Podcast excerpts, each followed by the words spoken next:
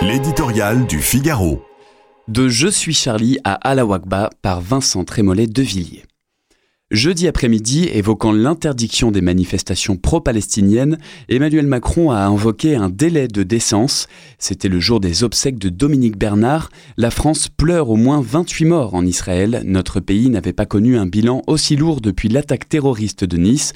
Décence aussi qui s'impose quand paraissent un à un les récits vertigineux et bouleversants qui nous viennent de la morgue de Tel Aviv. Décence évidente des jours de deuil. Le soir même, la décence commune avait déserté une place symbolique de Paris. Des centaines de manifestants reprenaient le cri de l'islam conquérant à la Wakba, celui qu'avait lancé avant son crime l'assassin de Dominique Bernard. Étions-nous à Beyrouth, à Tunis? Non, place de la République, la même où des millions de Français, il y a huit ans, étaient venus dire leur attachement au pays de la liberté. À la Wakba, huit ans après, je suis Charlie. Indécence belliqueuse qui cristallise l'affaiblissement continu de l'État face au phénomène qui nous menace depuis près d'un demi-siècle, phénomène qui, jusqu'à peu, disqualifiait socialement celui qui les dénonçait, phénomène que la puissance publique s'est toujours refusée à regarder en face, immigration anarchique, islamisation de l'atmosphère, agitation révolutionnaire de l'extrême gauche.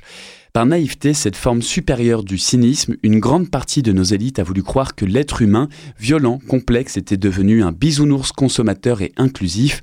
Cet aveuglement festif, ce gnangnan style, a transformé la France en poudrière. Nous avons entendu ce même jeudi le président de la République évoquer les communautés juives et musulmanes comme si nous étions au bord d'un affrontement intercommunautaire. Gare aux équivalences indécentes, depuis 2012, nos compatriotes de confession juive sont en première ligne face à la menace islamiste de l'école Ozar Torah à Toulouse à l'hypercachère de Vincennes, ils l'ont payé de leur vie. Ils sont victimes d'un ennemi qui les cible et qui le fait au cri d'Allah Deux mots qui résument l'unique menace, celle qu'il nous faut combattre sans trembler.